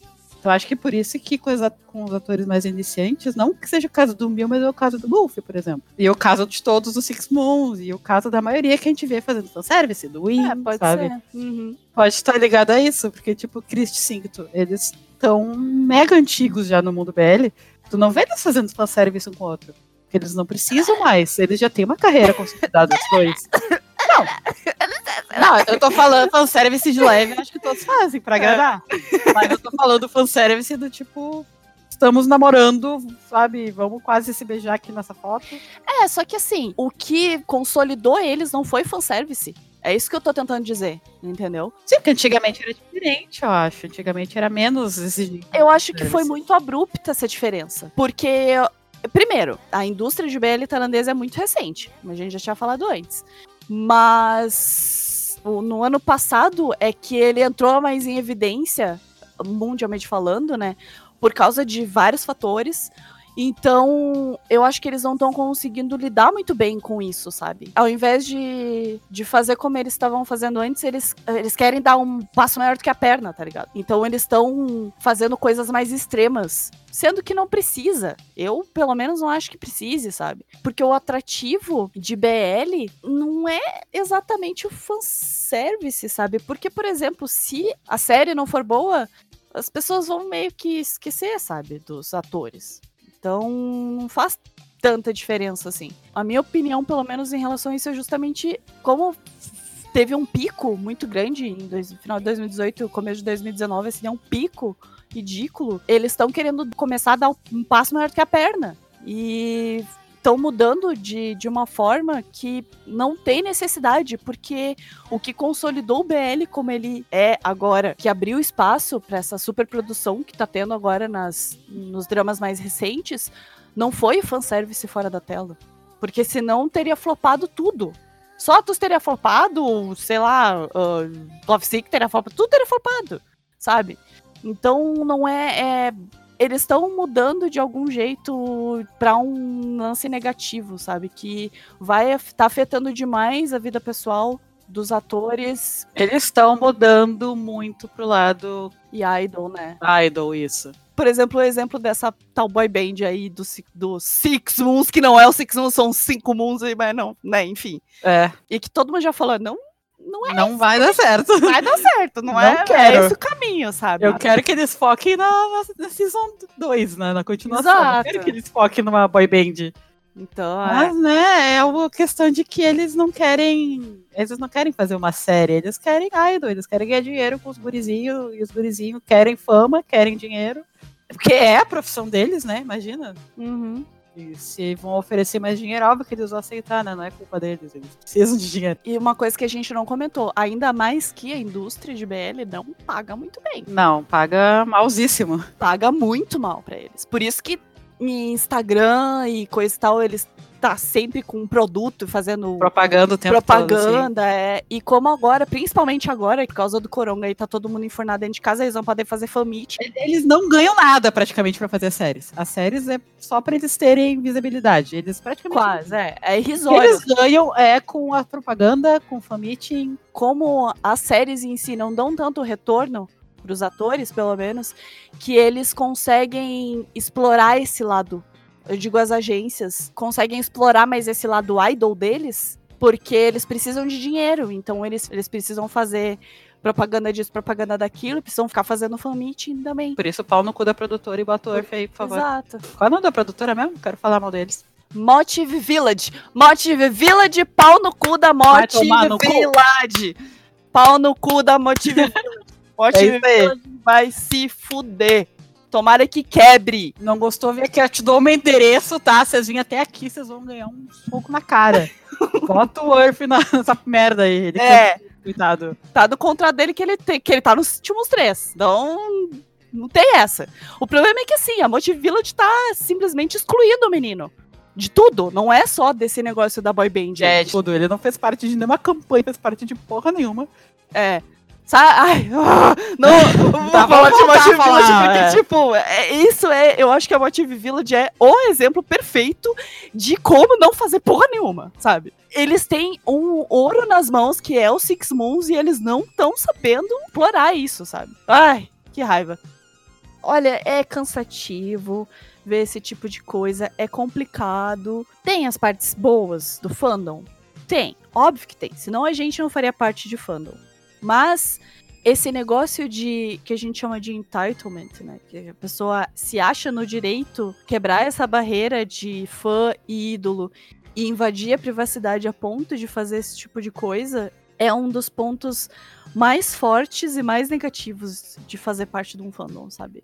Pra gente que é mais velha é complicado ver isso, porque a gente quer pegar na mão da pessoa e falar assim, então, não é assim que funciona, sabe? Mas a gente não pode fazer isso com todo mundo.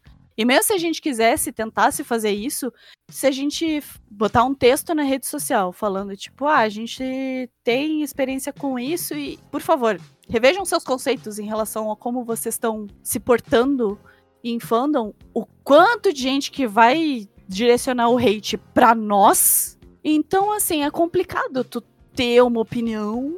Tem uma opinião que não vai junto com a opinião da maioria. Exato. E assim, não é maioria. É uma minoria barulhenta. É complicado. Eu não sei, eu não sei nem como encerrar isso, porque tem tanta coisa negativa que afeta muito a gente, assim, que é complicado. É, é um lance bem pesado falar. Porque, assim, a nossa vida é participar de fandom. É.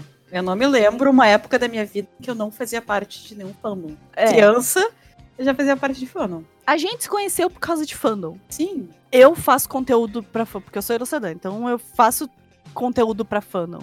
É, eu consumo muita coisa e eu me sinto parte da galera, tá ligado? Sei lá, é como é a nossa vida. Então, quando tu vê essas coisas surgindo e não poder fazer nada em relação a isso, machuca muito, sabe? Porque, putz, era, era pra ser um, é como eu tinha falado antes, é um, lugar, um, um espaço pra gente se entreter, pra gente ser feliz, pra gente fazer amigos, sabe? E a gente, o que, que a gente vê todo dia? A gente vê gente brigando, a gente vê gente ultrapassando, ultrapassando limites e invadindo a privacidade dos ídolos, sabe? Isso afetando a vida deles de fato, sabe? É complicado assistir isso e não poder fazer nada. Então, o objetivo desse podcast é debater sobre isso, em especial, mas também uh, a gente tem uma, uma parcela de ouvintes que é bem novinha, então a gente pede, por favor, ouçam a gente. Ouça o tio aqui. É, ouça o tio. Não, não posso dizer assim, a gente sabe do que tá falando. Não, não é, é ainda a opinião nossa. Mas pela nossa vivência, por tanto tempo que a gente tá, por todas as etapas do, de fandoms e de mídia social, principalmente que a gente passou, e principalmente em relação à vivência no geral mesmo, sabe? Porque a gente sabe que vale a pena ou não se apegar. O lance é prega positividade. Sempre. Em qualquer lugar que tu vá porque isso vai afetar tanto a vida dos outros quanto a tua própria. Então, quanto mais botar lenha na fogueira para esse tipo de, de coisa acontecer, a gente vai acabar perdendo muito do que a gente tem agora. A gente vai perder ator que não vai mais querer fazer, fazer as coisas porque afetou a vida pessoal. A gente quase perdeu o mil por causa disso, tá ligado? Nossa, se eu tivesse largado o BL. Imagina. Teria type, a gente não teria meu golf. Uhum tipo, de coração, assim, eu tô falando isso, sabe? É, quanto mais negatividade a gente espalhar, menos coisas a gente vai ter. Porque as pessoas vão acabar se afastando, vão acabar desistindo de ter contato com, com esse tipo de coisa, né? Pela saúde mental deles. Então, pela saúde mental de todo mundo, preguem positividade. Pensem positivo. Viu? Viu coisa errada no fã? Não viu coisa? Viu? A, puta merda, olha a merda que esse filho da puta tá falando. Eu vou lá, tipo, não, não vai deixa falando com nada. Porque quanto mais botar lenha na fogueira, mais a gente vai ver isso, mais a gente vai se sentindo o direito de brigar. Porque som não se propaga no vácuo, né? É, e é o mínimo que a gente pode fazer, né? Porque infelizmente a indústria vai continuar serviços cores, eles vão ter que continuar submetendo a isso, então não tem mais o que já não é fácil para eles. Exato. Só que assim, agora tu tocou num ponto que eu queria falar também. Olha o que, que o fandom pode fazer pela indústria o poder que o fandom tem para mudar as coisas. Por que não mudar para melhor? Sabe? Isso aqui, isso aqui é uma comunidade, não é individual. Não são vários indivíduos, cada um tem que ter o seu jeito. Não, a gente é uma comunidade, a gente é um grupo. E como grupo, a gente tem uma voz muito forte para mudar as coisas. E a gente tem que, não é simplesmente exigir que seja do meu jeito. Não é assim que funcionam as coisas, não é assim que funciona a vida. E no momento em que isso afeta negativamente os outros, tem que parar e pensar, o que, que eu tô fazendo de errado? Não tem que botar só a culpa nos outros, não tem que botar só a culpa na indústria. Por que, que a indústria é assim? Porque os fãs são assim, porque os fãs querem isso. Entende? E no momento em que mudar isso, a indústria vai ter que se adaptar, vai ter que mudar também. O fandom de K-pop mesmo. Todo mundo que tá na, na, no fandom de K-pop sabe das merda que tem sabe? De como essa, essa indústria é bosta. E o que, que eles estão fazendo? Eles estão uh, levantando a voz para exigir mudança. Isso tá encorajando os próprios artistas a fazerem a diferença, a bater de frente. E como a indústria de BL tailandesa é muito recente, ela tá tropegando, tá fazendo as coisas errado, tá. Mas o fã não tem tanta força quanto qualquer outro para fazer isso. E especialmente agora, especialmente nesse momento em que a gente tá agora, que é justamente que não tem essa barreira em relação a ídolo e fã, que a gente tem esse acesso a eles e tal. Então a gente tem que encorajar ao fandom melhorar para a indústria poder melhorar. Duvido que as pessoas vão fazer alguma coisa, né? Porque todo mundo quer ver o que meninos beijando. Mas é que tá, todo mundo pode ver meninos se beijando saudavelmente, sem precisar perder a cabeça com o bagulho, tá ligado? A partir do momento que respeitar os meninos, e não é porque eles estão beijando pra gente que eles realmente são namorados, já vai mudar muita coisa. É, no momento em que acho que a gente conseguir separar isso de. Não é. A gente não pode ter, ter tudo do jeito que a gente quer. É, a vida é assim. Se ela vir, uh, acho que a gente vai conseguir melhorar. Depois de botar tudo isso pra fora. Botamos tudo pra fora. polêmica. Mas era algo que a gente precisava colocar para fora. É porque assim, a gente, é o que eu tinha falado, a gente faz parte disso desde sempre e eu acho que é uma coisa muito importante ser falada. Porque é. justamente é. o lance da gente não poder falar que vem 30 pessoas mandar hate e dar mass report no, na conta e sabe? Isso aqui ficou mais para reflexão mesmo. Porque é uma coisa que pouca gente fala. Na verdade, eu acho que muita gente fala, mas fala muito pro seu próprio grupinho, e o próprio grupinho já tem as mesmas ideias. Então, não faz tanta diferença, sabe? Debater sobre isso. Então, é bom que várias outras pessoas entendam todos os problemas e tentem refletir um pouco sobre como que tá lidando com isso, sabe? Como, como tá lidando com participação. Qual é o teu papel no fandom? E se tu tá se passando ou não. É importante ter essa distinção bem clara. Justamente pra gente continuar tendo coisas boas. Saber diferenciar o que eu quero do que está acontecendo realmente, né? Uhum. Não tem problema, claro, ser crítico, criticar algumas coisas que não gosta, não tem problema. Isso aí a gente tem que fazer, tem que criticar sim. Mas exigir requer outro patamar. A gente não tá no papel de exigir para estar tá exatamente como a gente quer e se não for assim, então. My way or the highway. É, my way or the highway, exatamente. Não é, não funciona assim. A vida não funciona assim. Então, é. vamos calmar, vamos tomar um chazinho de camomila e, né, vamos só. Vamos se divertir. Vamos se divertir. Vamos ver uns BL, ver os meninos bonitos. Vamos se divertir. E vamos apoiar os artistas, né? Não vamos exigir que eles namorem só um outro, deixa eles viver, deixa eles ser felizes. E era Exatamente. isso. E era isso. Ai, então. É isso, né? É isso. Era isso que a gente tinha para falar. No geral, um tópico mais complicado. Porém necessário. Porém necessário, exato. Queria agradecer aos nossos parceiros, porque a gente ganhou um parceiro novo essa semana. Que é o Dramalândia, e sempre agradecer aos nossos parceirinhos que estão sempre lá, nos apoiando no Instagram. Siga a gente no Instagram e no Twitter e no Facebook também. A gente tá lá como 321 Play Podcast. A gente não fala só sobre os nossos episódios, a gente também fala sobre outras coisas que tá rolando no mundo BL. A gente tem bastante interação lá no Stories. Vai lá e interage com a gente, que a gente gosta, por favor. Deem atenção pra gente. Nos notem, por favor. Nos notem, por favor. Tá, então é só, é só seguir lá. E era isso então. Até o próximo episódio. Tchau, mais amor, mais amor na Terra. Mais amor, por favor. Tchau. Tchau.